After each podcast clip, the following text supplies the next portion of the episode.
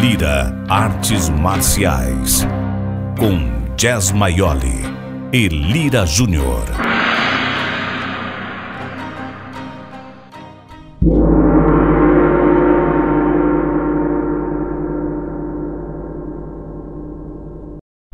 Opa! Bom dia, boa tarde, boa noite, seja a hora que for, você está ouvindo Lira Artes Marciais. e aí, turma, é o seguinte, esse aqui é o episódio, é a continuação do episódio 39, segunda parte do episódio 39. O sensei Leonardo Sodré convidou o Lira e outros amigos para falar de Aikido na polícia, Aikido policial. Então essa é a continuação ele começa aí respondendo as perguntas que ficaram no episódio 39. E eu recomendo imensamente que seja ouvido o 39 antes desse, né? Pra, porque senão não tem continuidade perto do sentido. Espero que vocês gostem e vamos lá. É, tem uma, é, uma, uma, Talvez seja um pouco mais voltado até para os policiais que nos assistem, é, mas eu não sou policial, mas eu como um cidadão que observa a polícia, é assim como num time de futebol, são funções, tem uma, uma, uma gama de funções. Né? O goleiro pode pegar com a mão, o atacante não, não, não pega, o meio-campo e, e, laterais correm muito mais que o, que, o, que o atacante que vai estar lá na frente, e a polícia é um campo vasto. Uma coisa é a ronda é, ostensiva, outra coisa é um grupo de operações tática, por exemplo. Uma coisa é o policial da comunidade, a outra coisa é, é um esquadrão antibombas. E é, se, no caso de todos, todos vocês né, é, deram aulas também para o treinamento do, do Aikido e da defesa pessoal na polícia, existe um preparo específico para cada tipo de função no aspecto da defesa pessoal, não no aspecto da execução da função em si. Mas ou é todo mundo treina a mesma coisa e, e, e chega lá e se vira. Vou começar pelo próprio Sensei Maruyama, que é, é, ele deu aulas aí muito tempo aqui para o Goi. Então, Sensei Maruyama, se puder começar a. É, quando a gente presta o concurso, você presta para, para uma função, certo? Agente, investigador, delegado. Então, você é direcionado para a academia e lá você tem noções de tudo: defesa pessoal, direito penal e, e direitos humanos, daí para frente. Então, você é formado naquela função. Aí, depois que você é formado, no meu caso, eu pensei que eu ia dar treino na polícia, certo? Olha o que, que aconteceu. Fiquei sete anos batendo lata nas ruas de São Paulo. Acho que os, os colegas sabem o que é bater lata. É você entrar dentro de uma viatura e ficar caçando assunto, certo? E dando apoio, né? Então eu fiquei batendo lata, batendo, entrando numa viatura com 38 na cintura para atender tudo atender o CEPOL nas ocorrências, assaltos, sequestro e daí para frente. E aí, quando você entra na, numa unidade, né, aí você tem um treinamento específico. No caso do GOI, né, tem um pessoal preparado lá no, no GOI para te dar esse treinamento. E eu imagino que a todas as unidades acontece essa mesma, essa mesma coisa. Se entra num, num, departamento de homicídio, você vai ter um treinamento específico, vai grudar nos antigões, né, que são os experiências que vão te passar os conceitos, as dicas, tal. Então, é feito dessa forma. Se vai para, no caso da PM, você comentou esquadrão de bombas, deve ter um treinamento específico para aquilo. Mas é o seguinte, a atuação final de uma investigação, de uma tropa de choque, vai ser um conflito, com exceção do antibombas, né? Antibombas é outra conversa. Mas em todos eles vai culminar com uma, um mandado de prisão que você vai se deparar com um suspeito que não é nem culpado, hein? A gente uh, cumpre mandados de prisão de suspeitos. Se não for em flagrante, são suspeitos, certo? e você vai chegar nesse, na necessidade de saber, de ter conhecimento, ter recursos para fazer essa detenção. Quer seja você trabalhar na investigação, uh, na, na uh, ajudando uma delegacia para cumprir um mandado, uh, e para qualquer coisa, para ajudar um sequestro, roubar banco, você vai se deparar no final com um suspeito. A prática do Aikido é, é extremamente relevante, porque o, o, não sei se foi comentado com os colegas, quando a gente fica numa situação de risco, que nem os animais, tem uma substância chamada adrenalina. Todo policial conhece essa substância, esse hormônio que a suprarrenal segrega. Você perde o controle, tá? Você não, aquilo, você, a sua visão fica sendo um túnel a sua audição você já não escuta mais nada, a sua pulsação vai lá para cima, pressão, né? E, e, eu passei por isso para vocês, para o pessoal que não é policial ter uma ideia do que é isso. Uma vez a gente foi assistir, a, a atender uma fuga no 54 DP, que é lá na cidade de Tiradentes, ah, o extremo leste de São Paulo. Chegamos lá, de fato, os presos se evadiram, passaram por um colégio, entraram numa mata e com ele, ajuda de helicóptero, tudo a gente não conseguiu pegar. E um colega foi, a gente tinha dois, duas cargas né, de duas, duas armas. Uma ele colocou no colete aqui na frente e outra estava no coldre. E fomos correndo atrás. Só que chegou lá no final da linha, não conseguimos pegar os, os fugitivos. Ele viu que tinha caído a pistola que estava no colete. Eu falei, simples, vamos fazer o, o percurso que a gente fez, né? E a gente foi lá na origem, e quem disse que a gente conseguia fazer o percurso? Começou a aparecer coisa que a gente não tinha visto, mas tinha isso, tinha essa churrasqueira, tinha isso aqui. Aquela visão de túnel bagunçou tudo. Tá? Então, eu diria que um treinamento como o do Aikido, em que a gente faz exercício de Kokyu, né? De respiração, tudo, é, é muito importante. Por exemplo, um, um, esquadrão antibomba que o camarada começa tremer a, a mão para desarmar alguma coisa, aquilo é, um, é uma catástrofe, né? Então, nesse momento, se ele fez o treinamento de de Kokyu, de respiração, de meditação, ele vai ter controle. Então, para qualquer uma dessas funções, ele ter esse controle é importante, tá? É, só que é, o pessoal está falando, não, eu treino no dojo. Treinar no dojo lá e fazer meditação é uma coisa, certo? Agora, fazer treinamento, fazer uma meditação, uma concentração dentro de uma viatura ou diante de, um, de, um, de uma situação de alto risco é outra conversa. Tá? Então, há que se fazer essa, essa, essa, esse controle com bastante realidade. Então, eu diria, tem tudo em comum. Primeiro, a respiração, controle de adrenalina, diante do conflito, do confronto que pode acontecer, ele tem que estar tá preparado, né? Eh, então, embora sejam funções diferentes, vai uma hora aparecer, tá? E, e só, só, indo um pouquinho na questão do, dos humanos, né, que, que foi a pergunta, eu esqueci de comentar, que essa contenção, né, a gente fala muito de agressor, né? Mas e quando acontece na nossa própria família? Certo? Quando acontece de irmão com irmão, pai com filho. Tá? Então, essa proposta do Aikido de harmonização ela tem que chegar a esse limite. Porque, em termos de religião, né, eu me converti ao catolicismo, são todos irmãos. Então, aquela questão depende da ótica. O cara é meliante, mas lá atrás, lá atrás, ele pode ser considerado seu irmão. E o sensei falou, hein? Pode, todos os livros estão assim. Aini Hadimaru e Aiwa Ainitsuzuru. Vocês sabem o que, que é isso? Vocês já viram essa frase? O, a harmonia transforma-se em amor. A harmonia se transforma ao amor ao próximo. Isso foi o sensei que falou sem falar em religião. Então, só isso que eu queria acrescentar na questão da, da humanização. Obrigado. Obrigado, vocês. Só, só para não ficar ninguém curioso, eu sou um deles. Acharam a arma no final das contas? Não, não, não achamos a arma. e ele teve que pagar do próprio bolso. o apelido dele era Minhoca.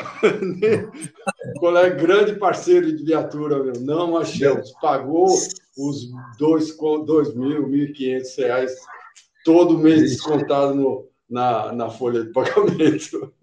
Coitado, tinha, tinha, que perguntar aqui, senão eu não durmo. Ia ficar pensando nisso aí, se ele achou, não achou, achou, não achou. Então, tá Obrigado, você. É, Leonel Sensei, você podia aí falar, falar né, dessa relação de. É, a polícia é um campo vasto, obviamente o Aikido também é, mas na sua experiência, o que, que, o que, que em comum para qualquer função da polícia e o que, que poderia ser mais específico para cada uma delas? Não, em comum é exatamente o que o Sensei falou, a respiração, porque uma coisa que acontece muito na, nas, nas ações policiais é a visão de túnel. Isso é um risco gigantesco. Né? A maioria dos policiais é, que morrem fora de serviço foram pegos pela visão de túnel. Né? Vê a situação, age de, de, de forma é, é, reativa e aí faz a visão de túnel, porque tá adrenalina e tu não vê mais nada nas laterais nem nas. Né? Perde completamente, fica só focado naquela fonte de risco, isso é natural. Isso aí todo mundo passa por isso, por mais que seja treinado, mas com a respiração tu consegue reduzir o tempo, consegue é, é, controlar melhor isso, né? E, e, isso pode salvar vidas, né? É, então, essa situação da respiração, da gente fazer, é, é ter essa, essa noção, ter esse cuidado, isso é muito importante para todas as funções policiais, né? O autocontrole, autoconhecimento, questões assim que a gente fala muito, que são muito é, é, é ser humano, né? Algo fora da polícia, mas que na polícia ela se torna essencial, porque em milésimos de segundos, micro milésimos de segundos, tem que tomar uma decisão. E aí é muito fácil depois ser julgado no ar-condicionado, no computador, as pessoas ficarem analisando, volta o vídeo, vai para frente, volta para trás, e, ah, é, três meses depois, eu fico pensando, não, ele errou, é como é que ele errou? É, é fácil, mas a decisão foi tomada em milésimos de segundo, sob efeito da adrenalina, né, numa situação de vida ou morte, né, a tua, a tua vida está em risco, a vida de terceiros, enfim, a, a situação é extrema.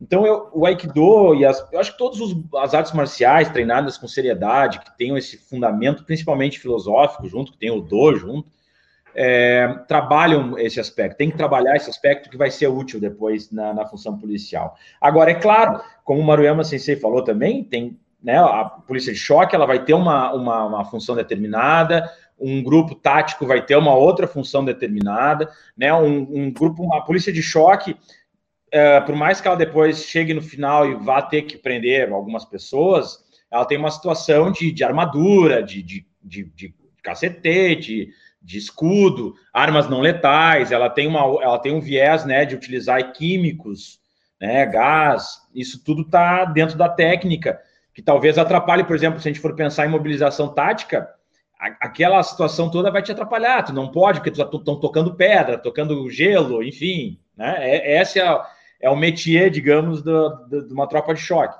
Já um grupo tático, ele tem que entrar num ambiente que ele não sabe qual é. Né? Geralmente o choque ele já sabe, já está organizado. Ah, o evento é lá, a rua é aqui, tem né, as rotas, né? Tu já tem toda uma, uma. Quando a tropa de choque chega, a região geralmente é uma região aberta já um grupo tático, ele vai entrar num ambiente restrito, um ambiente fechado, que ele não sabe se a pessoa lá dentro vai reagir ou não, se ela está armada ou não está armada, se tem outras pessoas na casa, se realmente o alvo está na casa, se tem outra pessoa estranha junto com ela que pode reagir. Bom, tem N variantes é, é, quando tu entra numa situação. E geralmente grupos táticos ou, ou, delegacias que chamam delegacias operacionais, por exemplo, homicídios, geralmente é essa, esse é o cenário que tu vai trabalhar, esse é o teu dia a dia operacional, né? E aí, ali tu tem que ter um treinamento diferenciado em termos de, de abordagem e em termos de técnica, que técnicas tu vai utilizar. Então, claro que o direcionamento para grupos táticos, como a CORE, que é o antigo GOI aqui no Rio Grande do Sul, agora é CORE, né? Que foi onde eu fiz o curso até, enfim é, é, tem uma, uma, uma sistemática de treinamento, digamos, mais próximo ao Aikido do que tropas de choque, provavelmente, entende? É, a ênfase das técnicas vai ser muito mais o Aikido, digamos assim, ah, onde é que o Aikido seria mais utilizado? No, seria nos grupos táticos, né? Seriam nesses grupos que, que, que fazem essas entradas táticas, que fazem né? Mais do que, por exemplo, em grupos de, de, de, né, de choque mais especializados em é, dispersão de tumultos, etc. Justamente porque né, tem outras formas de abordagem, outro tipo de equipamento, outra. Né, nos grupos táticos, geralmente são roupas táticas que têm mobilidade, já é preparado para isso. Tu, tu já utiliza um capacete mais leve, que é para esse objetivo, né, de tu ter mobilidade justamente porque tu vai precisar imobilizar, tu vai precisar algemar. O objetivo é entrar naquele lugar e algemar alguém né, tu está entrando para isso, né, para imobilizar e algemar alguém. Esse é o objetivo final, vamos dizer, né? É, então tem essa diferença sim entre os grupos e ênfase na técnica. Né?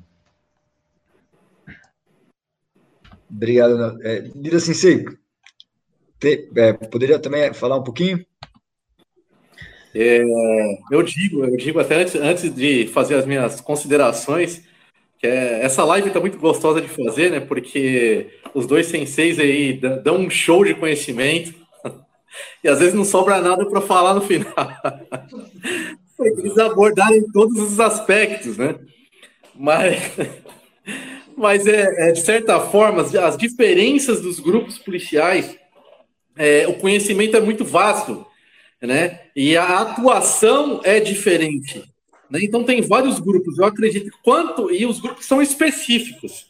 E você treina para cada situação, né? É, que, é, por exemplo, o choque, ele vai tra trabalhar em grupo, né? O grupo tático, ele vai entrar dentro do ambiente, que nem o Leonardo falou, é, para fazer uma, uma atuação e tudo mais. Mas eu acredito que, na minha opinião, quanto mais especializado o grupo, apesar de ele treinar mais, olha que interessante. O grupo, quanto mais especializado ele é, mais ele treina, né?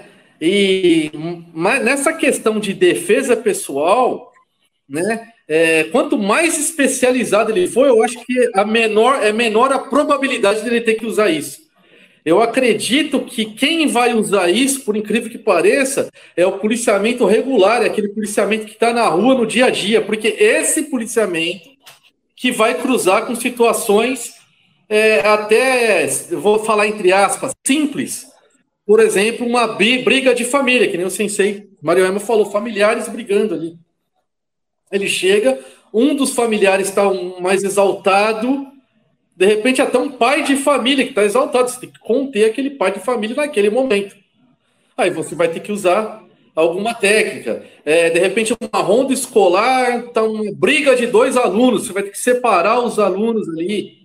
Então, são situações corriqueiras que o policiamento é, do dia a dia ali, que geralmente é o primeiro que chega, se for alguma coisa que extrapola a, a, a competência dele, ou extrapola até a força dele ali, que, que é pequena, que às vezes são, são dois policiais apenas, chamou uma outra viatura ali, é, chegou mais extrapola, né? é uma situação muito mais grave. Aí ele vai acionar um grupo desse que é mais especializado. Chegando um grupo desse, dificilmente ele vai entrar numa situação de defesa pessoal. O equipamento deles é muito mais requintado, muito mais sofisticado, tem muito mais alternativas, que é justamente para não entrar em confronto.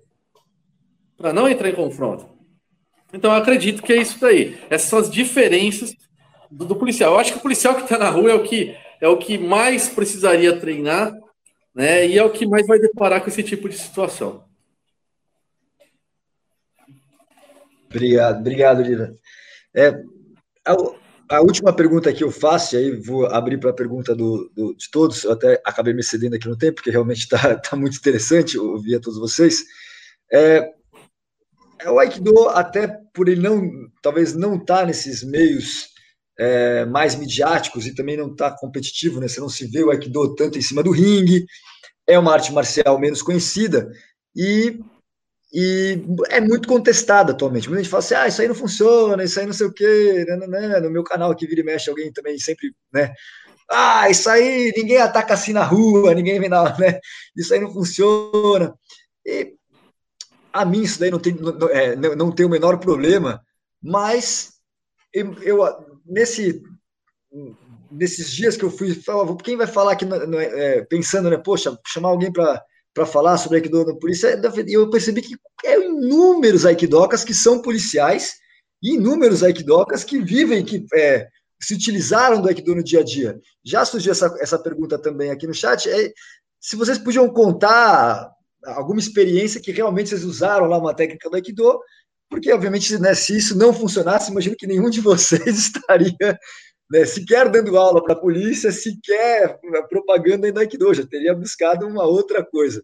Então, se puder contar, Lira, pode começar por você mesmo, alguma experiência, algo que você viveu, que você presenciou, da, dessa aplicabilidade do, do Aikido no, numa situação de agressão.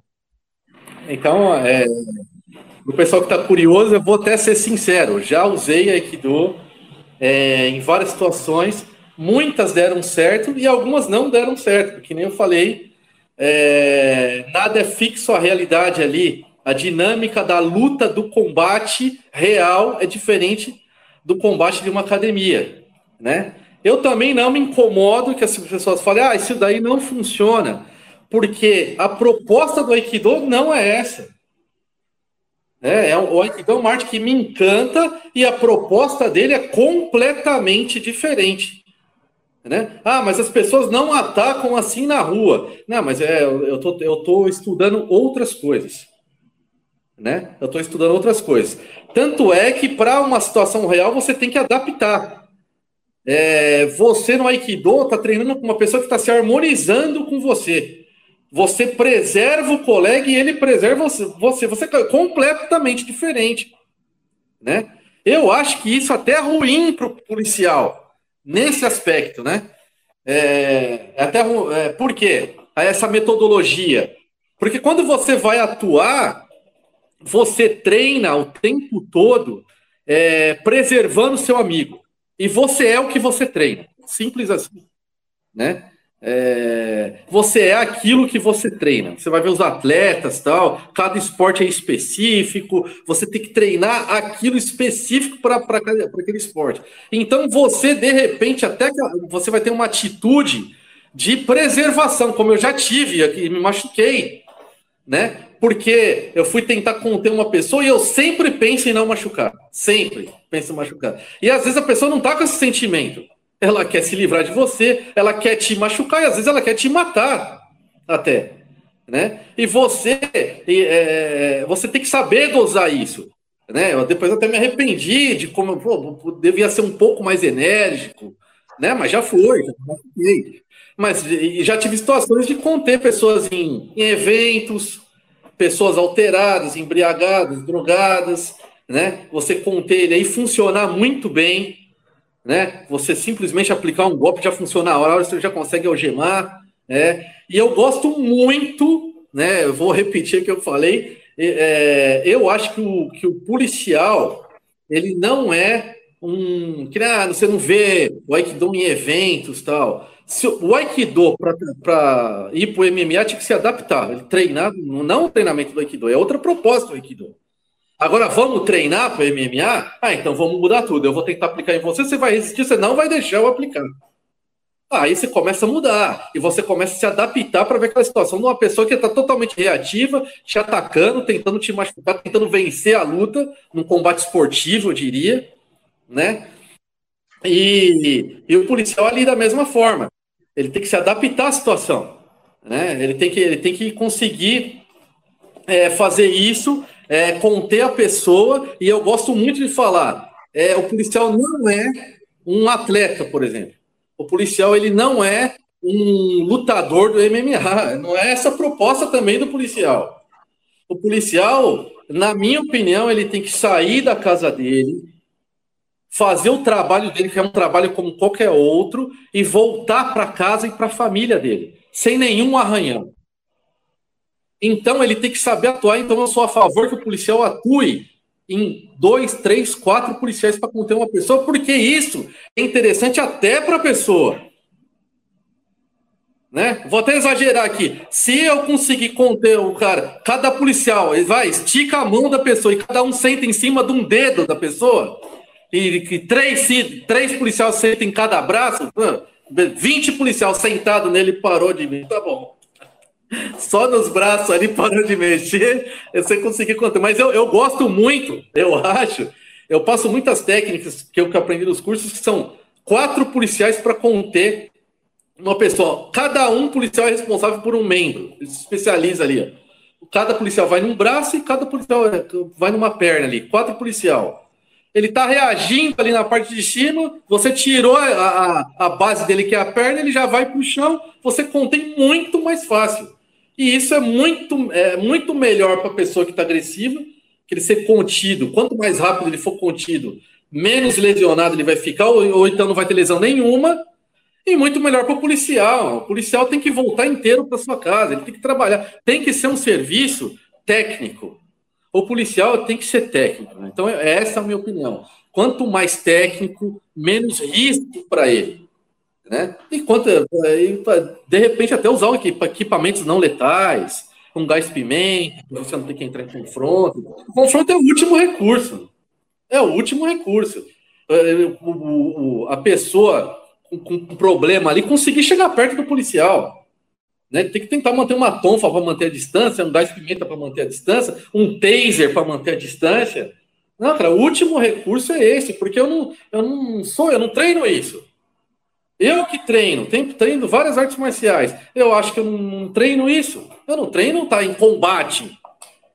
Ah, sair na mão, vou destruir a pessoa. Eu não treino, não é isso que eu treino. Não é que eu treino preservar a pessoa.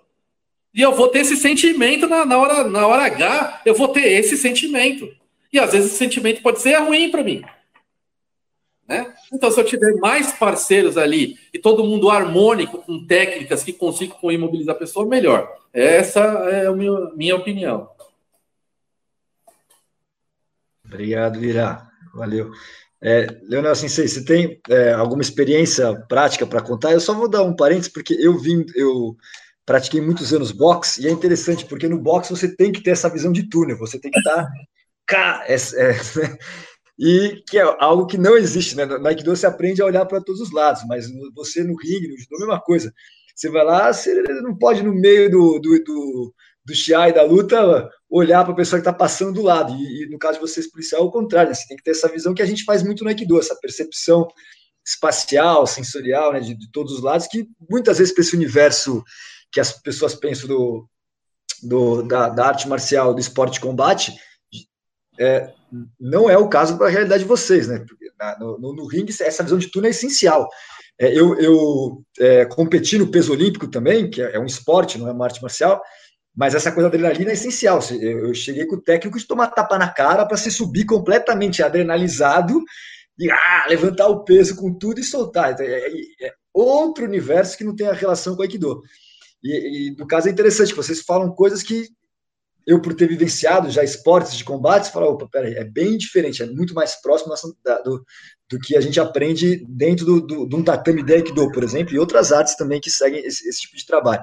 Então, Leonel, se você puder falar de alguma experiência prática que você falou, ó, aqui realmente eu fiz um golpe de Aikido, né, tem essa percepção de como o Aikido funciona aí no dia a dia, agradeço.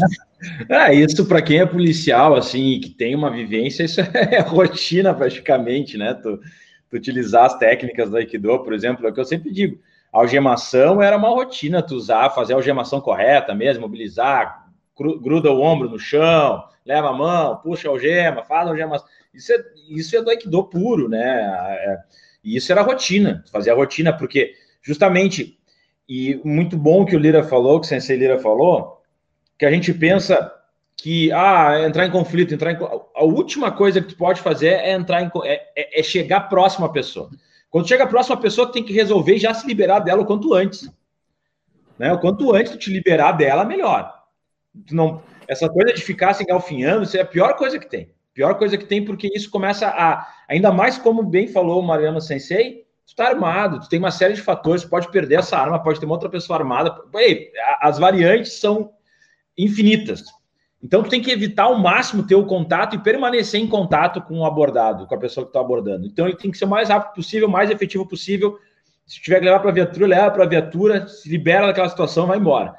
Então, uh, isso eu vejo uma. É, isso várias vezes, de algemação, de ter que imobilizar pessoas drogadas, que é, acho que é um dos maiores desafios que tem, porque nitidamente, assim, tu fica no limiar entre causar um dano irreversível para aquela pessoa ou deixar ela fazer o que ela bem entender, né? Tu fica sempre nessa situação E aí tu necessita de fato, nessas situações, tu necessita de fato uma vantagem numérica muito grande mesmo. Não é só uma, tu e mais um, que geralmente são as duplas policiais, né? Tem que ter quatro, cinco pessoas, às vezes, para realmente abafar, mas também tem que controlar para não aquilo não, vir, não virar uma tragédia, porque muita gente né, envolvida já, já perde o controle da situação. Mas isso, para mim, é um diferencial. Quando a pessoa, ah, mas o MMA, mas o Aikido. Mas assim, se tu for seguir preceitos do MMA, por exemplo, para uma abordagem policial, talvez tu comece a ter problemas. Primeiro, tu vai sempre entrar numa excesso de legítima defesa. Porque daí tu dá um soco que vai quebrar um dente, que daí dente tu vai indo para um gradativo. Ah, vai usar uma joelhada, vai usar uma né? Vamos dizer técnicas que são contundentes e que são comumente usados. Digamos que toda abordagem tu vai entrar e que a pessoa tu vai já ir partir para esse pressuposto, né? Não utilizar o uso progressivo da força, tu já vai para o máximo que é, vamos dizer, as contundentes, né? No meu ponto de vista nessa situação, é, tu vai ter uma série de problemas legais na tua vida, né? Não, ah, mas ah, eu não me importo. Bom, mas legais tu vai ter, tu vai ter uma série de problemas, complicações legais. Isso é certo. E o outro aspecto, tu vai estar tá fixado homem a homem. O confronto vai ser numa situação que tu vai ter que te, né, vamos dizer, se tu utilizar técnicas, e eu não estou criticando, porque eu acho que todas as artes marciais têm seu espaço, são extremamente válidas, e eu respeito, e são eficientes, se existiram até hoje é porque são eficientes. Mas, por exemplo, se tu vai utilizar o jiu-jitsu, por exemplo, para uma abordagem policial, tu vai ter um problema grave, porque as posições que tu vai ficar ali de transições e, e toda aquela situação vão expor a tua arma, vão uh, ficar engalf... né? Tu vai ficar preso homem a homem, que é tudo que tu não pode fazer, mas é da técnica do né? Vai usar a técnica pura, né, do jiu-jitsu. É, tu vai ter que utilizar é, raspagens e tal situações em que aquilo não é não é o ideal para aquele momento, para aquele confronto, né? Aquela situação de conflito. Então, cada espaço tem a sua vivência e tem a sua utilidade. Agora, ah, tu vai botar no ringue, controlado, homem a homem, com tempo contando, etc. Bom, ali é extremamente eficiente misturar um Muay Thai com, com o Jiu-Jitsu, por exemplo, por quê? Porque o métier aqui, a pontuação toda, tudo está vinculado né, a uma normativa que diz, não, ali é, o, ali é o ambiente ideal. Então, eu acredito que todos, todas as artes marciais têm o seu ambiente ideal. E, no meu ponto de vista, as artes marciais que, de, que, que tenham o menor tempo de contato e que consigam resolver as situações da forma mais é, digamos, de mobilização, que leve para uma imobilização, eu acredito sejam mais úteis para a função policial, e por isso que eu digo, né, como eu falei no início, assim, o Aikido para mim é uma das, para mim, é, talvez é número um, mas ali ficaria talvez um Kenpo, um Hapkido, que são similares em alguns aspectos nesse sentido, né, porque eles têm essa, essa situação também de, de mobilizações. Então, eu, eu vejo por esse viés. Talvez não sejam os ideais para um ringue, por exemplo, por, por N fatores pelo, até pelo tipo de treinamento, que ênfase que tu vai dar, qual é o preparo, é, são, são, é outra lógica. O que, que tu vai trabalhar? Tu vai trabalhar mais o quê? Qual é o aspecto? Isso influencia muito, né, para onde tu vai estar tá agindo com aquela arte marcial, para onde é que tu quer ir. E nenhuma melhor que não tem uma melhor que a outra. São lógicas, né, estruturas diferenciadas. Obrigado, Sensei. Valeu, Sensei, você tem algum, alguma experiência que você lembra ter, ter usado aí um Aikido para contar para as pessoas que tem sempre a turma que é curiosa aqui na, no, no chat. Ah, que, que, situação que você usou, aplicou Aikido? Você está se arriscando muito, viu, Leonardo? Porque você perguntar para um policial que trabalhou na rua para contar os causos, nós vamos só ficar a noite inteira contando os causos aqui. Não sei se o colega encontrou. Mas eu diria, com relação à questão das outras modalidades, né? Uh, que chamaram Docho no livro O Espírito Aikido, ele fala assim: Eu gostaria que todos os praticantes de Aikido mantivessem o espírito pelo qual ele foi criado. Na medida que usar, se ocidentalizar e foram para outros países e se altera-se esses, esses conceitos iniciais, a, a solução vai ser o uso da força que está atrelado à competição. Nessa hora ele tinha ele comenta que estaria preocupado com o, a extinção do aikido. Como de fato aconteceu com o judô, né? O judô, o Japão ficou muito tempo prevalecendo, de repente um holandês peso pesado ganhou do japonês. E hoje, até outro dia o peso pesado era um francês. Perdeu agora, mas sempre foi Então, essa, o que eu queria deixar bem claro é o seguinte: isso são esportes. São esportes no qual vai para um ringue com o mesmo peso. Quer dizer, aproximado, né? Então, aí já se estabelece uma coisa que difere no Aikido. Por exemplo, não tem competição de MMA ou de judô mulher com homem. Certo? São regras. Só que a policial feminina pode ter o risco de, de, de se deparar com uma ocorrência. Certo? Então, essa, essa, essa diferenciação né, é que o Aikido tem algum recurso, alguma técnica para que isso ela consiga prevalecer. Então, o que deve ser feito nos treinamentos, que eu imagino, é no Aikido a gente ter simulações de ataque. Por exemplo, uh, um, grande, um grande problema, o ponto negativo do Aikido, por exemplo, que, que pode acontecer, é o agarramento.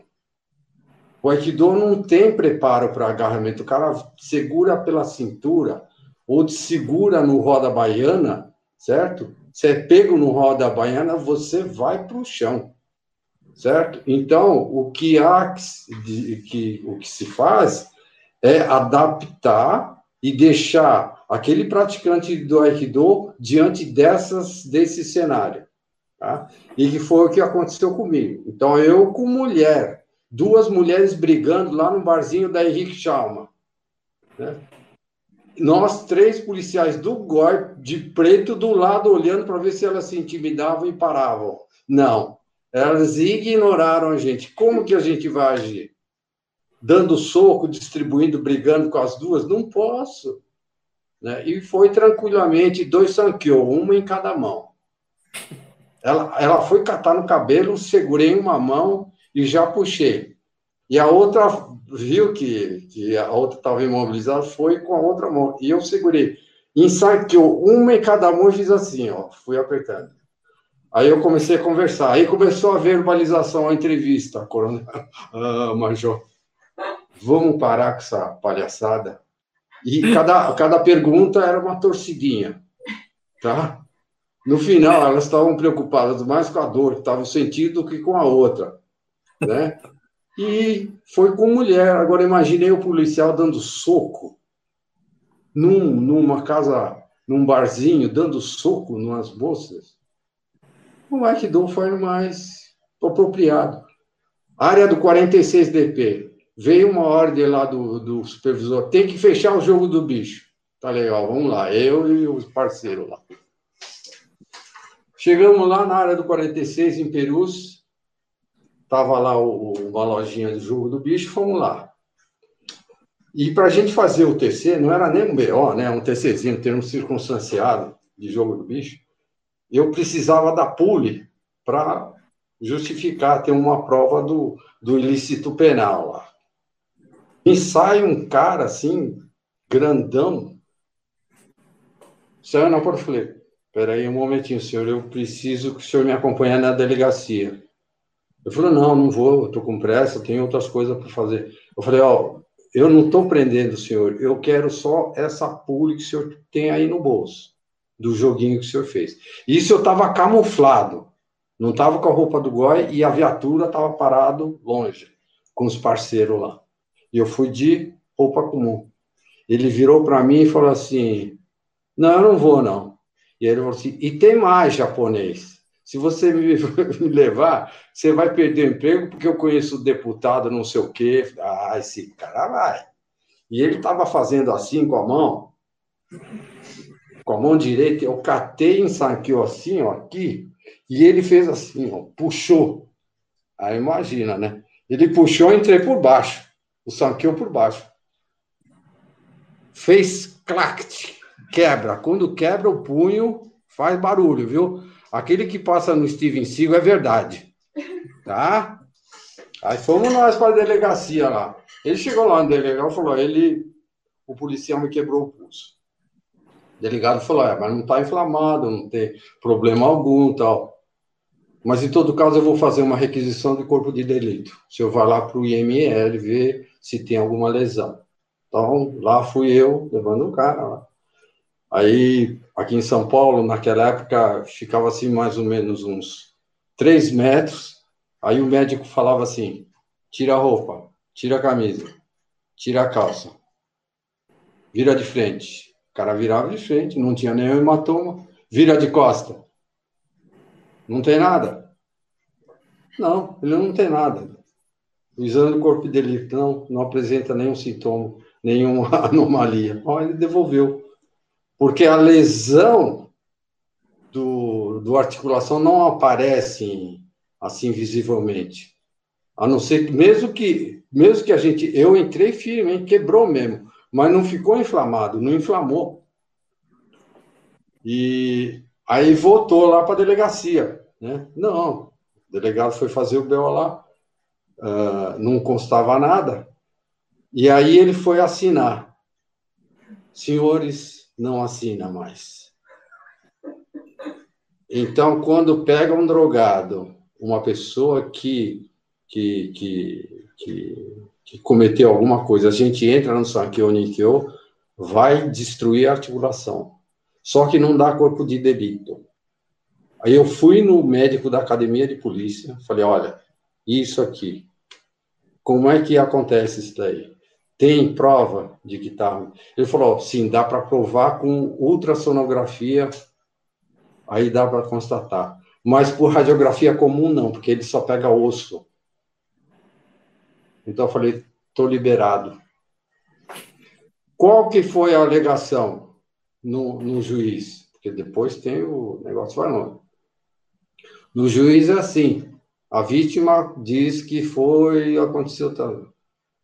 Aí o, o policial dizendo, não, juiz, eu apenas segurei, ele tentou escapar. A lesão foi ele que provocou. Tá? Então, essa é, é, é, é, o que aconteceu. Outra situação, tá vendo, ó, Leonardo? Você me provocou, agora vocês vão ter que escutar. E policial adora contar os causos, viu? Domingo de manhã, a roupa do Goi assim, branca. Naquela época o, plantão de Uno era branco. É, pedindo apoio no 47DP, aqui no Capão Redondo. Uma rebelião. Chegamos lá na viúva, onde fica, eles põem os, os materiais lá, sabe? Resto de comida lá. Tinha um camarada baixo, atarracado, sabe aqueles aqueles nortistas atarracados de calção e descalço. E os policiais da delegacia tentavam tirar ele de lá, porque ele toma conta da viúva, ele não tem acesso mais ao pátio da carceragem. Ele trancou ali, ele ficou ali. E aí a gente punha a cara assim, ele pegava resto de comida, frango, arroz, feijão, e jogava na gente, na cara assim. E aí a gente tinha que pegar esse cidadão, certo? E tirar ele dali. Ele já está preso, mas tem que resolver esse problema. Eu falei, ó, isso aqui, ó, se prepara que nós estávamos em três. Eu, Van Damme e, e mais um tarracadinho lá, do guarda. Vamos resolver. Ó, primeira coisa, vamos arrumar um escudo. Naquela época a gente não tinha o, a carga do escudo. Vamos pegar um capô de uma Brasília lá, que estava lá no, no pátio, falou, vamos entrar com, com, o capô na frente, né? A gente pôs na frente assim e fomos entrando. Ele abaixou, pegou e mandou. Aí nós empurramos, eu, ele tá com esse braço. Eu entrei por daqui do escudo, eu passei meu, minha mão por baixo do braço dele e entrei em níquel, assim. Puxei e ele foi de cara no chão. Aí meu parceiro botou a bota no pescoço dele. E aí ele começou a choramingar. Não, não sei o quê. E tem mais, viu, Luiz? Tem. Tem, ó, tem, tem escrivão tentando se matar com uma arma. Tá? Essa não fui eu que participei. Mas, essa, mas aconteceu. Ele estava com a arma aqui. O policial aikidoísta bateu aqui e deu-lhe um cotegaste. Ele, ele caiu e não se suicidou. Revista na 25 de março. Tá? O cara percebeu que ele ia ser revistado, puxou aqui. Três oitão. Na hora que ele virou, saqueou. O policial pegou, deu, tirou e chão. E, bom, eu vou. Aí tem um monte de história, tem, tem várias, com bêbado, com. Ah, tem um que é muito interessante que é é, como é que chama? É, esse pessoal que toma conta de boate, é, faz segurança de boate. Leão de chácara. Leão de chácara, esse daí também tem. Tem história assim, tá? E foi, cara grandão foi, tá? Porque a gente, o que, que ele foi? Ele foi no 14 DP reclamar uma vítima. Ah, os seguranças me bateram, me quebraram, não sei o quê. Aí vai, vai. Porque o GOI dá apoio às delegacias entendeu? Toda delegacia que tiver algum problema que os policiais do plantão não podem ir ou não podem atender, eles chamam vai. Então a gente pegava essas bagunça. Aí chegamos, pegamos uma vítima, vai, reconhece, cara. Eu falei, ah, foi esse aqui. Mesma coisa. Vai na conversa, tal, não sei o quê. Tá? E aí foi. Sanqueou também, viu? Sanqueou. E foi, foi com o braço para trás, depois tem. Ih, vamos parar por aqui. Mas, enfim, eu pessoalmente não recebi, não tenho uma, um processo na, na corregedoria. Durante os meus 17 anos, não tenho, não fui uma vez. Aliás, eu fui ouvido. Por quê? Porque a gente fazia, ajudava a carcerário lá no DECAP, da CAP, DECAP lá de Pinheiros, cadeião de Pinheiros, e uma vez, eu entrava, andava com aquela, sabe aquela espada curta de kataná? Eu entrava na cadeia com aquela espadinha curta, porque tinha os, o, em toda a carceragem tem aqueles fios, eles penduram a roupa. Então, quando você entra na carceragem, você não vê nada, porque tem roupa. Então, eu pegava simplesmente a minha espadinha e só encostava, assim, tchuc, tchuc, e derrubava todos os, até hoje tem delegado que fala que deu o japonês da espadinha. E eu fazia isso. Então, quando eu entrava na carceragem, os presos já me conheciam, porque eu era o japonês da espadinha. E eles têm medo de espada, viu? Porque dói mais do que tiro. Tiro você nem sente, você toma um tiro nem percebe. Agora, um, um corte você sente. Aí no, no, no Cadeão de Pinheiros, um dia escreveram com um canivete nas costas do preso assim, goi. Adivinha quem foi chamado? Tem um japonês que usa espadinha, tá? Aí eu fui, expliquei tal, tal, não sei o quê, mas resolveu. Mas não fui eu. Foi um outro policial que eu, tá? Que até hoje eu não falo quem é, mas foi a única que a gente fala, a única pista que sobrou para mim. Falando em português bem claro, tá? Então, saí com a ficha limpa, tá? E ganhei uma medalha lá na polícia. Obrigado. obrigado vou parar por aqui, Leonardo, porque tem um monte, tá? É... já, já deu para todos entenderem que, que o Aikido né, já, já foi usado inúmeras vezes por todos vocês aí no, no decorrer da função policial. Eu vou pedir para é, falar agora as perguntas que estão no, no chat. Vou pedir para todo mundo ser bem rapidinho, porque a gente já está né, se cedendo bastante no tempo e todos vocês têm, têm muitas obrigações. Primeiro aqui, vou, é, vou falar a pergunta do Sandro. Ele falou: boa noite, trabalho na área de segurança, particularmente, no caso do Sandro, ele não acredita em técnicas de Aikido sem a. E ele fala: ele está equivocado ou não?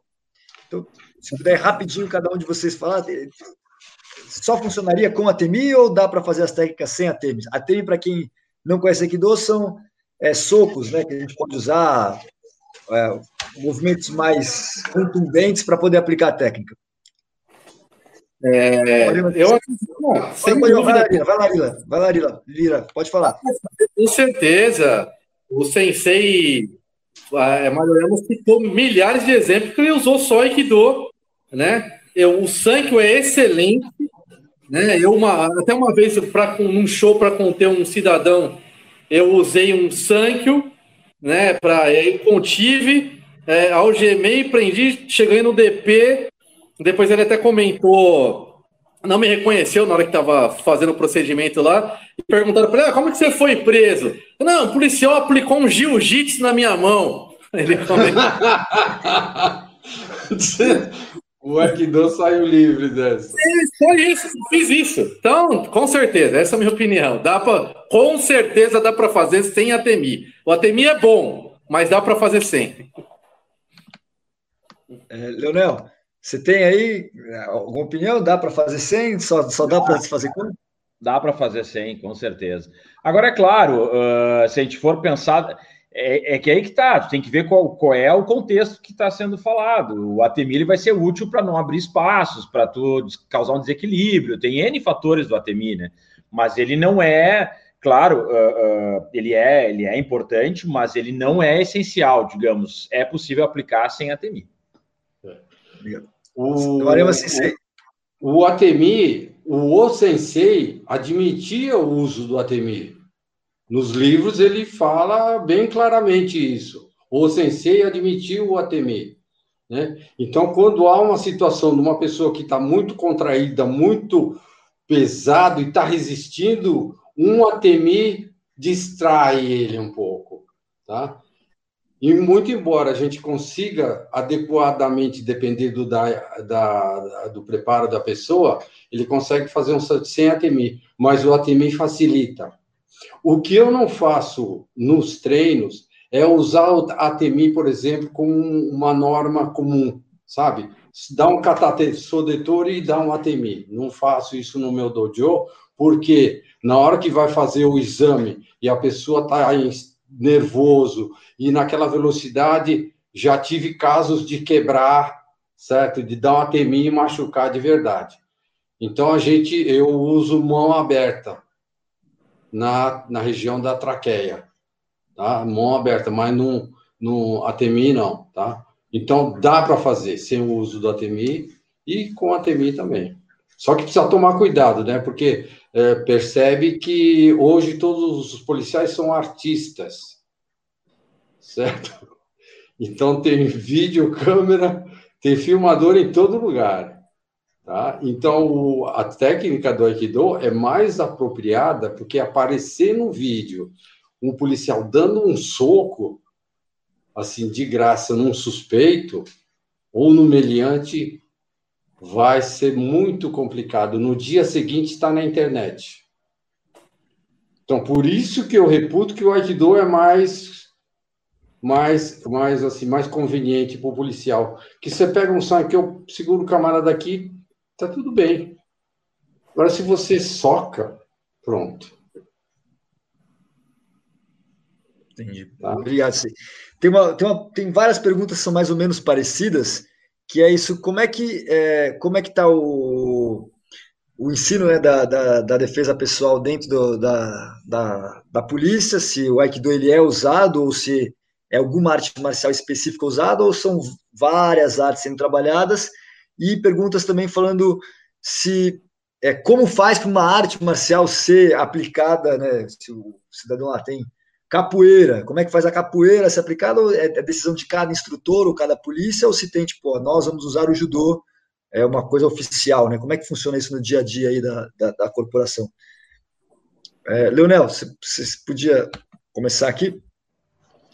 Na Polícia Civil, uh, quando isso vai modificando com o tempo, né? Não é, ele não é estático, mas na Polícia Civil a gente tinha na parte de defesa pessoal uma parte muito mista, assim, de misturava algumas coisas de judô com, com boxe, era, porque era muito do, do, do praticante que dava aquela, né, do, digamos, do núcleo que organizava aquela o policial que dava aula. Então eles montavam um currículo e davam, né, não tinham um conceito muito claro, era uma mistura de algumas técnicas que eu até acho pouco eficazes, que eu treinei na Cadepol, assim, olhava e dizia é, guilhotina, essas coisas para função policial é completamente descabido, do meu ponto de vista, né? A guilhotina é um movimento que o policial deve evitar em nível máximo, isso se treinava, porque a guilhotina de pé é um policial aplicando guilhotina em alguém, tu deixa esse indivíduo com as duas mãos soltas, tu com os dois braços presos e com a tua arma na cintura. Então, é, é uma das técnicas que se treinava. Só que na parte de top, que são técnicas de operações policiais, que é essa parte de algemação, de abordagem, de imobilização, aí era 100% Aikido. Não se dizia Aikido, mas, mas era, era baseado no Aikido e tal, e todos tinham treinado né, com outro, com terceiros que davam treinos e tal, e era Aikido. Aí era a imobilização, basicamente, o Nikyo Senkyo, é, então tinha uma ruptura, assim, o que tu treinava na defesa pessoal, infelizmente, não era o que tu treinava, digamos, o final da defesa pessoal, que é onde entraria a parte de imobilização, não se comunicava, então ficava uma coisa então tem muito isso, é muito jogo político, na verdade. É, é na é. realidade é isso, é jogo político. É quem tem mais volume de pessoas, é quem tem mais preponderância junto a, a administrações, e que daí vai formar um currículo e vai dar. Então não, não é preocupado com aquilo que seria o mais utilizado, conceitual, que porque pela ONU, pela ONU, pelos órgãos assim internacionais, o Aikido estaria no, no, nos rankings principais assim né, do, do, do, de treinamento, de, de, de, artes marciais indicadas e tal, técnicas no uso progressivo da força, como deve acontecer, porque são tudo normatizados, né? Isso que é importante que as pessoas saibam. Esse, esse uso progressivo da força, existem normativas globais, né? Que daí os países vão adaptando às suas realidades. E as técnicas do Aikido, elas checam em, em 100%. Ah, uso progressivo da força, primeiro você deve. Isso tudo é do Aikido, assim. Se pegar o Aikido e botar. Então, enfim, Deveria ser o Aikido preponderante, tá? O Aikido ou artes similares. Mas, infelizmente, é assim que acontece. É, é quem é o aquele praticante, às vezes é um atleta, ele é campeão de, sei lá, campeonato regional, e aí ele ganha medalha, e ah, então tu vai ser o nosso instrutor de artes marciais aqui da defesa pessoal. Então, infelizmente, é dessa maneira, né? Interessante. Tem, eu vou, eu vou de um em um, passando as perguntas para a gente poder ter tempo aqui, tá? É, são perguntas mais ou menos similares. O Renan perguntou: o contexto do atacante tomar a arma do policial pode ser posto em paralelo do que tentando tomar ou impedir que o Nagui acesse a sua arma? E também o Paulo perguntou: é, ele fala boa noite, já foi aluno do irmão do Sensei Maruyama. Ele fala: o treino com armas, né, Joey Boken, teria utilidade no contexto do uso do Aikido na polícia? Então, eu vou passar aqui para o Lira e depois, se, se alguém quiser, vocês, vocês, podem abordar, né? Tanto essa questão do, do da situação do, do agressor tá tentando pegar a arma do, do, do, policial, né? Porque o policial, acho que o Aikido tem essa coisa, essa realidade de ser uma arte marcial que você pensa no contexto armado, né? Já veio da espada, tem a ideia de você estar tá com a possibilidade de uma arma presente, e o policial tem isso no dia a dia dele. E também esse uso de armas como bastão e espada, isso tem alguma, eh, alguma prática no dia a dia? Se puder abordar, Elira.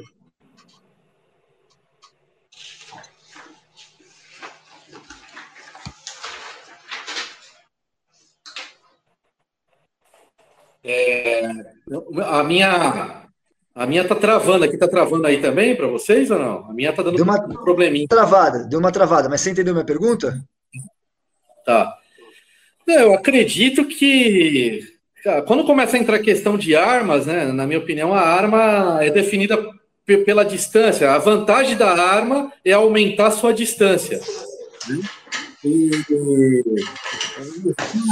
o bastão, o quem, ele vai aumentar sua distância. Você tem que saber trabalhar essa distância.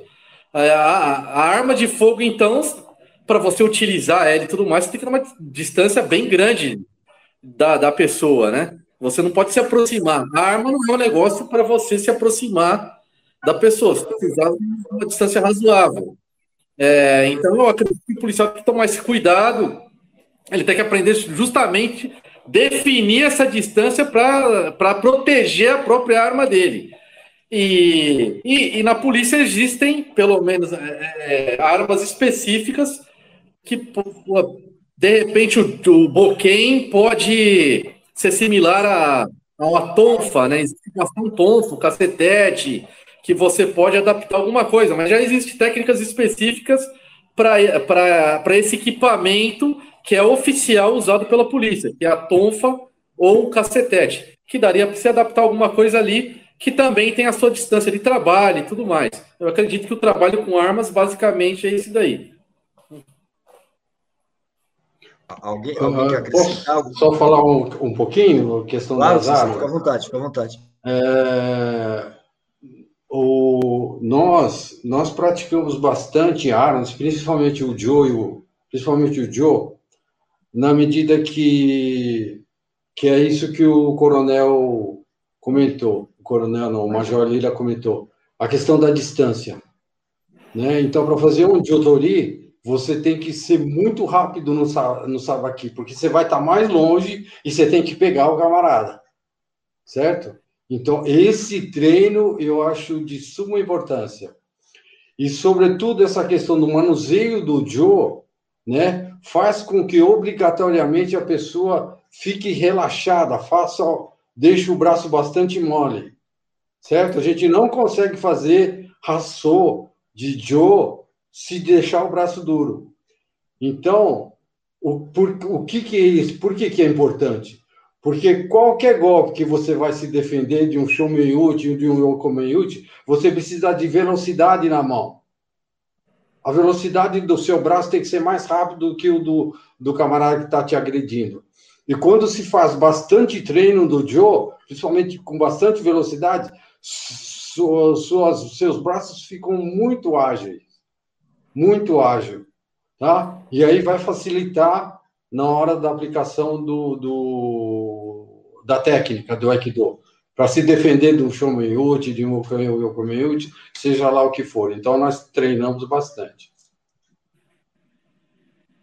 No caso, é uma, é uma, é uma percepção minha, né? Que, por exemplo, no Aikido a gente tem muito essa coisa de agarrar o punho. E as pessoas têm essa percepção de que ah, isso não vai acontecer nunca na vida real, mas eu já testemunhei isso várias vezes. Eu não, não trabalhei com policiais, mas eu treino há, muitos anos equipes de segurança e já trabalhei também com, com equipes de resgate. E já testemunhei muitas vezes de você, de, das pessoas segurarem justamente o punho para evitar com que a pessoa sacasse uma arma, ou porque ela tem uma arma e a pessoa vai no punho dela para impedir de usar. Então, eu imagino que nesse ponto vocês podem até relatar como é que, na verdade, isso é, é uma coisa que acontece mesmo, né? Da, da, das pessoas agarrarem o, o, o, punho, seja do policial, ou o policial tem que agarrar o punho de alguém que está com uma arma para evitar com que aquela pessoa use. Se vocês puderem dar uma comentada, assim, se, se puder começar, se quiser falar desse, dessas, desse tipo de situação, que às vezes é, o leigo, até mesmo a pessoa que pratica arte marcial é, como hobby, mas que não vive, né, no caso como policial, ele acha que ah, isso aqui não vai acontecer e, na verdade, isso acontece muito, né? Da pessoa estar tá segurando o, o punho para impedir do, da outra pessoa usar a arma. Eu? Eu? Se quiser isso, pode, pode comentar. O, ah, o... Não, Uh, e isso pode acontecer, de ele pegar, segurar seu pulso para você impedir de prosseguir e fazer o, o que seja necessário, sacar uma arma, pegar um equipamento, uma tonfa, ele tentar tirar, segurar. Acontece. É muito difícil se você tiver uniformizado e tiver dois ou três policiais. Isso não acontece. Agora, se você tiver uh, assim de roupa de civil, né? E tiver numa outra situação, é mais provável que isso aconteça. Ah, tá? Então, o que eu queria deixar bem destacado, por exemplo, a aplicabilidade do Aikido, é nessa questão. Quando a gente está uniformizado, a situação é uma. Mas às vezes você está sozinho, você está com seus amigos, com a sua família, em algo jantando, fazendo alguma coisa, e você tem que ter a mesma postura, a mesma ação. Tá? Então, eu diria que pode acontecer, mas é mais raro quando você está paramentado, quando você pode acontecer, e aí para nós é uma maravilha. O cara segurou aqui, é, é a morte dele. Aí tem um monte de técnico, Nikyo, Sankyo. O problema é o contrário, quando você tem que catar o cara. Tá?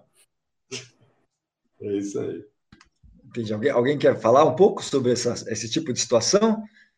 Ou essas percepções de alguns ataques que você fala assim, ah, isso aqui nunca vai acontecer. Você fala, olha, na verdade isso acontece né, com mais frequência do que as pessoas imaginam. Não, é, essa situação do, do, Até tem técnicas hoje específicas, tem cursos específicos disso, que é retenção e contra-retenção de armas de fogo, né? Que é exatamente isso. Então, virou um, um, um, mercado, inclusive, específico, né? Desse pessoal atirador e tal, cursos específicos justamente dessas situações aí que, que, né, que vai, vai sacar arma ou que tu vai ter que segurar alguém que vai estar tá sacando a arma. porque é, é muito, como bem falou o Mariana Sensei, são situações que geralmente vão acontecer com maior frequência em, em velado, né? É, é, em porte velado, digamos, tu tá, tá civil, assim, sozinho, geralmente, aí é, acontece, né? Vê que tem um volume ali, ou que alguém vai sacar uma arma, e aí é importante que se tenha essa, as técnicas do Aikido bem, bem em dia, né, para isso. isso mesmo. Deixa eu ver se tem mais, mais perguntas aqui. Tem, tem pedindo para contar, Sensei Maruyama, da, da ação na 23 de maio, se você quiser falar aí, Sensei. Alguém, a, a, a, acho que a Teandra perguntou da ação na 23 de maio. Alguém ela... conhece? na 23 de maio, tem uma ação da Teandra que ela participou. Ah, ela participou? É, ela participou. Não sei se ela está se referindo a essa daí. Ela foi jantar Não. num restaurante japonês. Ela, e outro sensei de Aikido. Entrou três caras armados. Olha que sério. Tem um BO aqui. E ela, com todas as crianças começaram a chorar, a gritar, tal. E, e ela conseguiu apaziguar todo mundo ali. Evidentemente levou celular, levou bolsa e, e, e e a pessoa com quem ela estava jantando era um sensei de Aikido. Tá? Uma situação super perigosa. Que era para eu estar lá. E Deus me tirou, não deixou que eu fosse. Porque se eu fosse, eu estaria armado e eles revistaram todo mundo. E eu teria que trocar tiro com três dentro do restaurante. Tá? Essa, tem um BO aqui, eu guardei esse BO com, com carinho. Foi feito no, no, no 11 DP. Tá? Essa, essa aconteceu. E tem várias. Essa, é, é aquilo que eu falei. Se a gente começar a contar aqui, não. Tá certo. Bom, pessoal, para não, não ocupar a todos vocês, é, ver, alguém do, do chat aí tiver mais alguma, alguma Pergunta. Bom, aqui estão perguntando. Bom, a Teanda disse que não, não foi essa, Sensei, é outra na 23 de maio. Então... a 23 de maio tá ruim. Então, pega a 23 de maio. Vá por outro caminho. Em São Paulo, eu sei onde eu não vou ir, então. É, exatamente. Está dizendo que não é essa, que é outra. São tantos que eu, eu sinceramente não estou me recordando. Se, se a Teandra quiser dar, dar, dar, a dica aí, Teandra, mais específica, é, da 23 de maio, teve, teve, alguma coisa. Então, também estou perguntando sobre armas brancas, né? facas, etc. Porque o Aikido tem uma parte de, com, com, com armas brancas. É, quem quiser, se alguém quiser falar, fica à vontade. Tem, é, como é funciona isso? Já é, Tiveram é que lidar com isso? Arma branca é pior que arma de fogo. Ah, Leonel, concordo. Tem Não, um, e, e tem, tem um, teste que é feito lá na polícia dos isso, Estados eu ia falar disso. Fala, é isso aí que eu ia falar. Em Salt Lake City. Isso. Que eles fazem o seguinte: pegam um cidadão, um policial com arma no coldre e um cidadão com uma faca. Aí fica assim, dois metros, para ver se dá tempo de do policial se safar, né? Essa que você vê olhando, ó. Dois metros. O cara vai, é o cara da faca atinge o policial. Eu acho que é 10 metros, sensei, é uma é, distância considerável. E, é, e aí vai fazendo 4, 5. A distância é 6 metros. Mais curto do que 6 metros, o, o quem tiver arma, se tiver arma no codre, né? No codre. Não dá tempo de você sacar e atirar, tá? Você vai morrer antes. Quer dizer, você pode até acertar, mas o problema é que você vai tomar a facada. Ah, eu, eu não sei isso. Se trata senhores... com uma certa complacência, assim, a faca como sendo uma coisa assim não tão perigosa como uma arma de fogo. Eu reputo que é tão perigoso, concordo com o Leonel aí, que é tão perigoso como uma arma de fogo, porque eu sinto como exemplo, eu com sete anos, e meu irmão com 11 anos. Eu peguei uma tesoura a 4, 4 metros e mandei ver. Com, com sete anos, hein? A, a tesoura espetou no joelho dele. Acertei no joelho e ficou pendurada a tesoura. Com sete anos, hein? A quatro metros. Agora imagina, imagina mais perto um adulto com uma faca grande, o que pode acontecer. No, esse no, eu trato igual como se fosse arma de fogo, não tem diferença nenhuma. Não sei se o. Acho que o Leonel, essa história. Não, concordo, concordo. É, é, eu não sei se vocês tiveram oportunidade, até de falando de faca, de, de ver um, algum país aqui da América do Sul, pela língua, é, que tem. É um mato são vários policiais com armas longas, um indivíduo com uma faca, e esse indivíduo ele esfaqueia as quatro, três ou quatro policiais. Antes de ser abatido, ele esfaqueia várias vezes, vai para outro é. policial, vai para o outro, pega o outro, e o pessoal não consegue acertar ele, ele mata uns três policiais antes de ser abatido.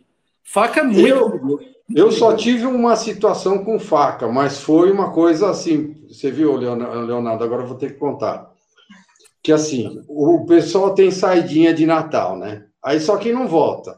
Aí, ó, tem que buscar o camarada lá na favelinha lá dentro lá. Aí vai lá, bate, o cara tá lá, a gente vai. E a mulher, não, não leva meu marido, não sei o quê. Tal. Ela tava lá gritando, de repente ela ficou quieta. E a gente começou os procedimentos de algemar, de revistar. E ela ficou quieta e foi para a cozinha. E eu fui atrás.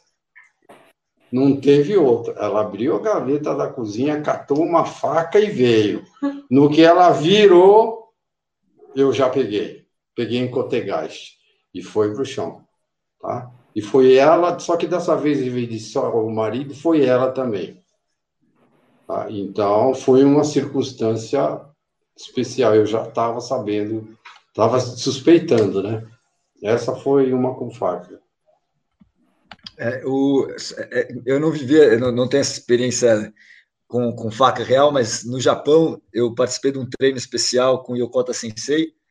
É, era um grupo de é, agentes especiais do exército israelense. Eles eram pagos pelo, pelo, pelo exército israelense para estar treinando no Japão. E a gente ficava na mesma, na mesma pensão, bem próximo ao Rombo Dojo. E eles faziam aulas particulares com o Yokota Sensei. E aí eu, eles o Yokota Sensei permitiu com que eu fizesse essas aulas, e aí eles fizeram justamente com o Yokota Sensei. O Yokota Sensei falou, olha, vocês confiam muito em armas, né, é, mas eu vou mostrar a vocês como é que a faca é perigosa. E aí, quem já foi lá no Rombo Dojo era, era no último andar do Rombo, botou um numa parede, outro na outra, deve ter mais ou menos uns, uns 12 metros de distância. E, e aí eles ameaçaram sacar, e o Yokota Sensei correu metade e conseguiu jogar, fazendo como se fosse um shuriken, e a faca acertou to, todos eles, todos que tentaram, ele conseguia cravar só que, obviamente, era um cantor de madeira. Ele falou: olha, é muito perigoso, então vocês fiquem atentos que não é, não é brincadeira, né? Que é, eu posso ensinar, eu posso ensinar, além de tudo, ele, ele sabe. É, chama Shuriken, né? A gente pesca estrelinha é. nisso, é, é, lançar, lançar objetos. E era impressionante, porque ele acertava todo mundo ali. Eu, eu, eu não fui testado porque eu não era do grupo, eu só fiquei assistindo. Mas, obviamente, seria também seria é. acertado. É. e uma só, só para complementar, as pessoas têm que entender que, por exemplo, quando alguém é baleado é, de forma letal, digamos, ele, a pessoa ela foi atingida em órgãos vitais, digamos, o coração parou. Se ela não é atingida no centro né, do, do, do cérebro, digamos, com tiro de, de, de, comprometimento, que é um tiro de sniper, que daí desliga completamente a pessoa, ela ainda continua agindo durante um tempo, porque até o sangue deixar de circular, até ele chegar no cérebro, até a pessoa está morta, mas ela segue agindo. E se ela tiver uma faca, por mais que tenha atingido todos os disparos no coração, em órgãos vitais, se ela chegou até, ela vai continuar agindo porque o cérebro dela não reconheceu que ela está morta. Então vai demorar, sei lá, às vezes 15, 20, 30 segundos para colapsar. E isso, ó, conta aí 10 segundos o que, que é, o tempo suficiente para fazer um estrago. Então, é, às vezes a gente fica nessa percepção de, ah, uma arma de fogo, e daí contra uma faca. Não é assim que funciona. Então tem N variantes que as pessoas às vezes têm que analisar, né? Porque é, é perigoso demais. Assim. A, a, a Teandra aqui, ela, ela especificou aqui, sim, senhor. Ela falou que o senhor estava de civil no ponto de ônibus e era a, o senhorinho oriental. Essa ação era para pegar os assaltantes que durante o trânsito quebravam o vidro dos carros. Então acho que ela foi Lembrou? Olha, nossa, eu tava no. Não, eu acho que eu tava no, no táxi, né? Não era ponto de ônibus.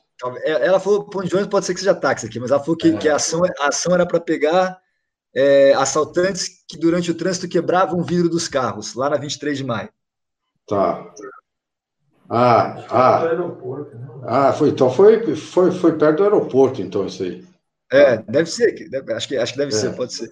É, é foi, foi uma ocorrência assim, é, o GOI é chamado para operações específicas, né?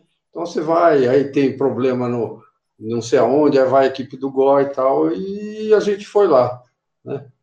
E aí tava lá, é, aí a gente viu um moleque lá, suspeito, é, e fomos pegar ele, ele saiu correndo, aí o parceiro foi, catou, levou para o chão, mas foi uma ocorrência assim, sem muito, muito, muito problema.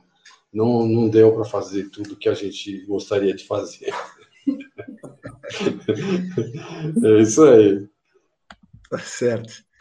Bom, gente, acho que não, não, não aqui não, não, tem mais perguntas. Eu não sei se a Júlia me mandou aqui, eu vou só dar uma conferida, porque tem o. O, o, ah, o Lucas repetiu a pergunta, a pergunta dele. Vou, vou, a pergunta do Lucas. É... Bom, tem a pergunta da Patrícia, que é interessante. Ela fala que o Aikido, em sua essência, não seria uma boa prática na recuperação de profissionais afastados por questões psicológicas ou com comportamento exacerbado? Você pode falar um pouquinho aí, Lira? Se o Aikido, né, o Aikido não pode ser também uma, uma, uma, prática, não só com a maneira da defesa pessoal, mas um, um lado é, emocional, psicológico para. Com certeza. Com certeza, porque às vezes até, até a gente mesmo, é, dando aula para pessoas nas academias, a gente percebe pessoas depressivas, chegam problemas, depois acabam relatando para a gente, ó, oh, eu estava assim, assim, assim quando eu comecei a fazer Aikido e mudou a minha vida. Então, eu acredito que policiais com esses, esses problemas é, que causam afastamento, é, fazendo Aikido é, e usando todos aqueles outros benefícios que a gente comentou aqui durante a live inteira, né, todos aqueles benefícios do Aikido, não só a defesa pessoal, mas tudo que o Budô traz para sua vida, ele vai proporcionar é, uma mudança dentro de você, né? E vai tornar que essa, esse é o objetivo da arte marcial, que é tornar você uma pessoa melhor, evoluir você, você vai acabar evoluindo e, saindo de uma situação, você vai conseguir ter ferramenta, você pode usar o Aikido como uma ferramenta para sair dessa situação difícil em que você se encontra. O Leonardo, posso fazer um comentário final aqui da minha parte? Claro, claro.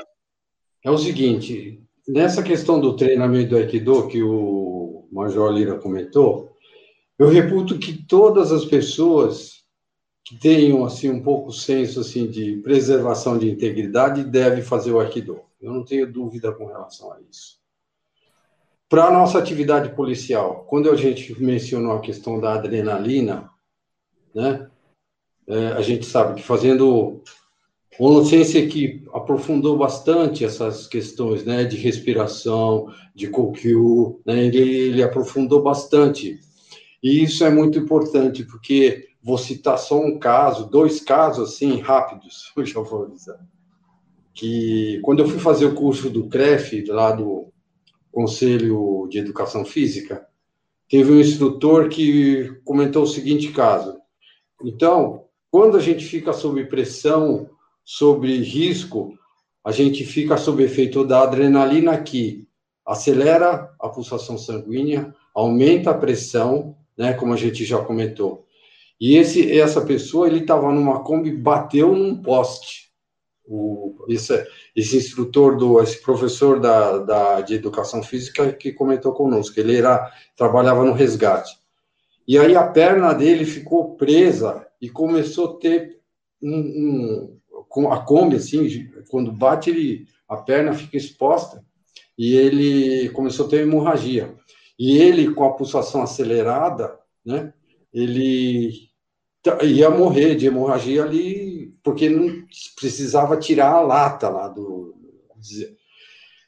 E aí o resgate falou assim: ó, fica tranquilo que a gente vai te tirar daí. Aí ele se acomum, a pulsação começou a descer e começaram a trabalhar. Só que o acidente foi perto da casa dele. Aí foram chamar a mulher dele.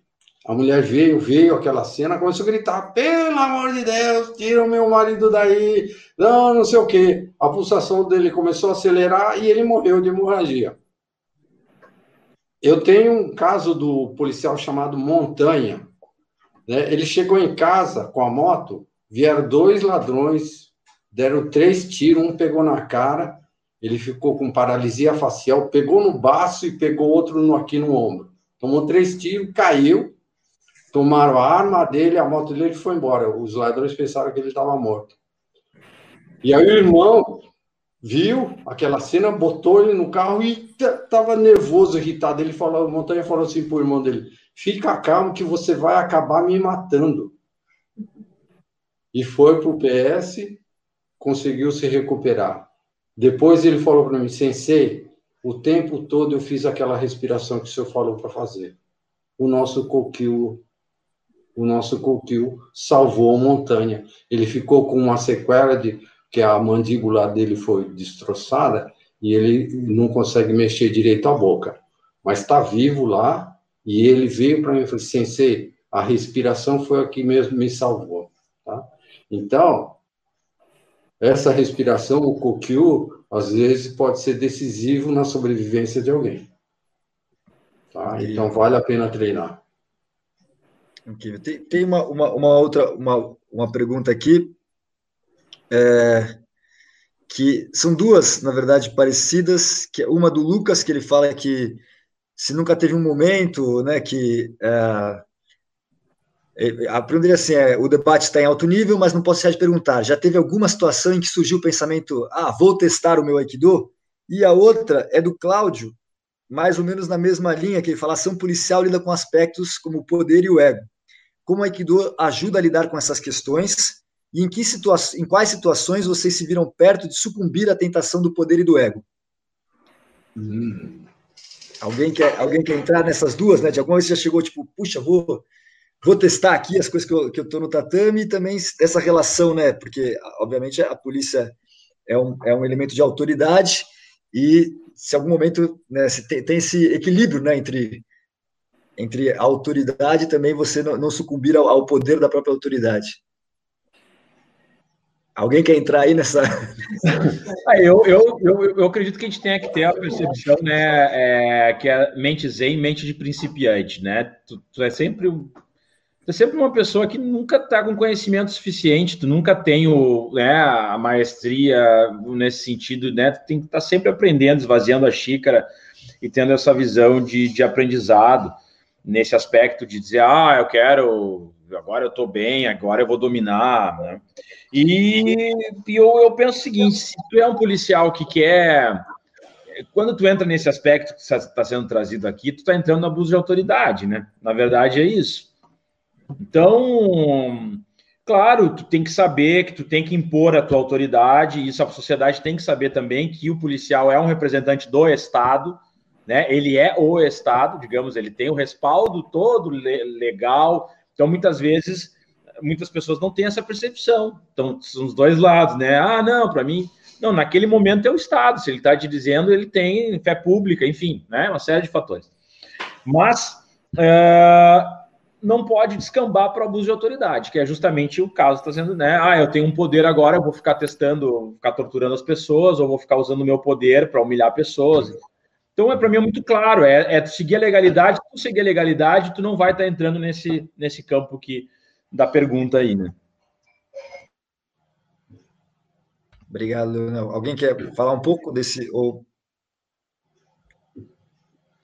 Bom, então, é, o, aqui tem o, o, o Arnaldo está falando assim que existe um projeto nos Estados Unidos que chama Aikido for Veterans, que trata o transtorno de estresse pós-traumático dos soldados que voltam do campo de batalha. Então, que é o Aikido, ele é usado em alguns lugares dos Estados Unidos ou nos Estados Unidos inteiro, não sei, segundo o Arnaldo, que fala que usa o Aikido para tratar do estresse pós-traumático de soldados em campo de batalha. É uma coisa que né, a gente falou aí do, da pergunta da Patrícia. Bom, a gente já foi bem além, não quero tomar o tempo de todos. Acho que é um, é um tema muito rico. É, recomendo a todos, se vocês puderem, cada um de vocês, deixar é, o contato, a rede social, para que as pessoas entrem, até mesmo o dojos que vocês dão aula, para agora, não sei o estado, não sei o Rio Grande do Sul, mas aqui em São Paulo ainda não, não se pode voltar às atividades, mas o, puderem aqui tá passar. Pior aqui está pior que São Paulo. É, então, é, imagino. Se puder falar, então, Leonel, começar por você, fala, fala aí né, como as pessoas podem entrar aqui. Deixar um, deixar um boa noite, então, a todos vocês. Foi uma honra falar com, com três, três senseis dessa, desse quilate, né? O Lira Sensei, Sodré Sensei e Maruyama Sensei. Então, muito obrigado pela oportunidade a vocês, a toda a audiência.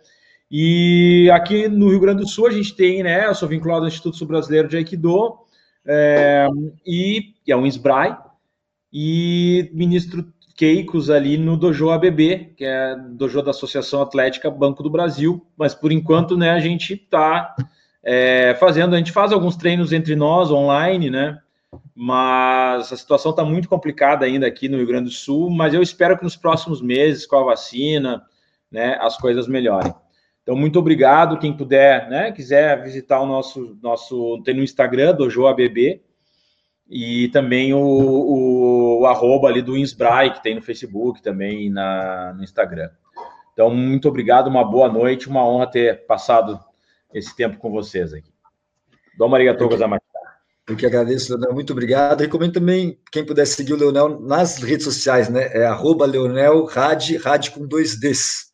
Rad, R-A-D-D-E. Ele é, é a, a, super atuante nas redes, tem um trabalho bem interessante. Eu acho bem legal que é, é, é falar sobre vários temas aí da política nacional e também abordar a segurança para um outro com um outro olhar que eu acho muito legal. Então, muito obrigado, não, porque eu sei o, o, tamanho do trabalho que você deve ter aí dentro da política, a importância que você tem aí na, na, na cidade, de você ter disponibilizado esse tempo e também de ter colocado a, né, o, o os assessores, a Júlia, para ajudar tudo nessa live. Essa live aconteceu hoje, se dá muito ao trabalho da própria Júlia, então muito obrigado, Júlia, que está aí ouvindo a gente, agradeço de coração. É, Lira, pode falar aí, passar suas, suas, redes sociais, fala do seu podcast também, que acho bem legal, e do seu dojo.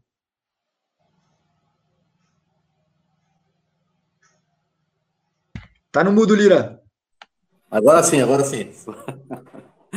Os dojos são em Guarujá e Bertioga, é, Satori Dojo Aikido, no Guarujá, no clube que chama-se Vila Yoga na avenida principal, lá na 19 de maio. Mas todos ainda não, recomeçaram as atividades, né? Que a gente está na mesma situação, aguardando aí para poder retornar. Espero que seja o mais breve possível, que a gente consiga passar dessa fase, se Deus quiser. É, meu, meu Instagram é prof.lirajúnior né? E o YouTube também, Professor Lira Júnior. E o podcast é Lira Artes Marciais, que não fala só de Aikido, fala de vários assuntos relacionados a artes marciais. E a consideração final que eu gostaria de dizer é que quando o Leonardo convidou, mandou as perguntas, é, eu anotei mais ou menos o que eu ia falar, dentro do que eu acredito, dentro do que eu acho.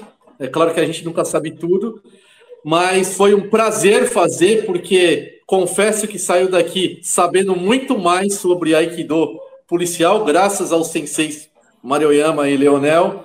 É, deram uma aula aqui, foi muito gratificante essa troca de experiência, aprendi muito com vocês, é, foi uma oportunidade única, adorei fazer é, essa live. Muito obrigado a todos.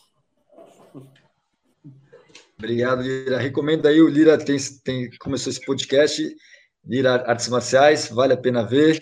Quem puder seguir o Lira também e tiver aí no litoral norte de São Paulo e for fazer a. quiser treinar um pouquinho, visita depois ele quando, quando tiver tudo liberado, obviamente. Marima Sensei, é, quiser poder falar aí da, da, das redes sociais, do, do, tanto suas como do Instituto Mariama, os dojos filiados, por ah, favor. Obrigado. Bom, Leonardo, antes de mais nada, eu queria agradecer ah, o seu convite em poder participar dessa live, parabenizar e, e ter o nosso memorial aqui ao Onocense, que foi seu mestre, né? É a nossa lembrança aí do, pelo trabalho que ele desenvolveu. E você é o, né? É, você existe graças a e no Aikido graças ao trabalho do Onocense. E eu fico feliz em ter como, como parceiros o Leonel, e fico feliz em saber que eu fui inspirador, tanto da sua rota no Aikido quanto na rota policial. Então, obrigado, viu, Leonel? É, foi uma alegria te conhecer. Quer dizer, eu já te conhecia, mas conhecer assim com toda essa galhardia, com toda essa competência, com todo esse currículo que você formidável que você conseguiu desenvolver, e eu me sinto assim com um pouquinho de orgulho em saber que eu participei um pouco nessa sua inspiração. Major Lira também, né? É, parabéns aí pelo brilhante, pelo trabalho aí, pelo currículo formidável, um comandante aí da, da, da nossa PM, tão querida. Eu tenho muita amizade com o Coronel Yasui, né? e recebi uma homenagem do coronel, coronel Yasui, agora coronel, lá em Campinas. Ele me deu uma, uma medalha. Então, obrigado por poder compartilhar dessa live com vocês, viu? Muito obrigado mesmo. E espero a gente poder se encontrar novamente, que certamente o caminho do Aikido, como me disse um mestre do Japão, o caminho do Aikido não tem fim, certo? Enquanto a gente está vivo, a gente vai se encontrar. E quem quiser encontrar em contato comigo, é fácil, é o site é Aikido Maruyama. Né? Tem um site, tem um contato, é só mandar lá pelo contato que vai me encontrar, tá? E tem as unidades pelo Brasil e lá nesse site já tem o endereço e o telefone de todos. Uh, eu queria aproveitar o ensejo que a gente faz, o Leonardo também faz parte de um grupo chamado Aikido 2020, né?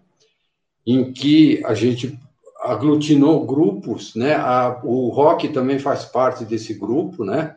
Em que a gente está procurando deixar os resquícios do passado e partir para nova, nova, no, novos trabalhos em conjuntos, tá?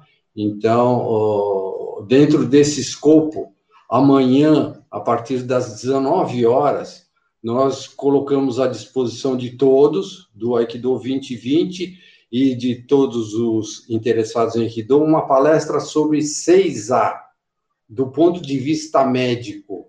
Né? Então, quem vai dar essa palestra é o Dr. Alexander Rocha, é um médico uh, cirurgião ortopédico, terceiro dan de Aikido, e vai falar sobre o 6A, né? que é uma coisa assim bastante usada por nós equidoístas, e, é, e ele vai explicar os benefícios, né, e, e quais restrições na, na, na, questão de fazer o 6A.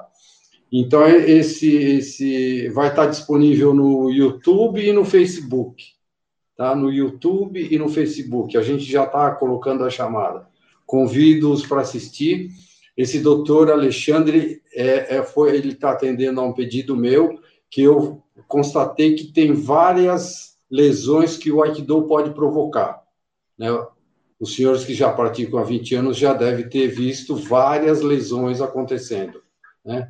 Então, com inspiração nessas, nesses fatos, é que eu pedi para o doutor Alexandre fazer uma pauta sobre os, essas principais lesões que acontecem no Aikido tá? Então, aproveito o ensejo para convidar todos a assistir.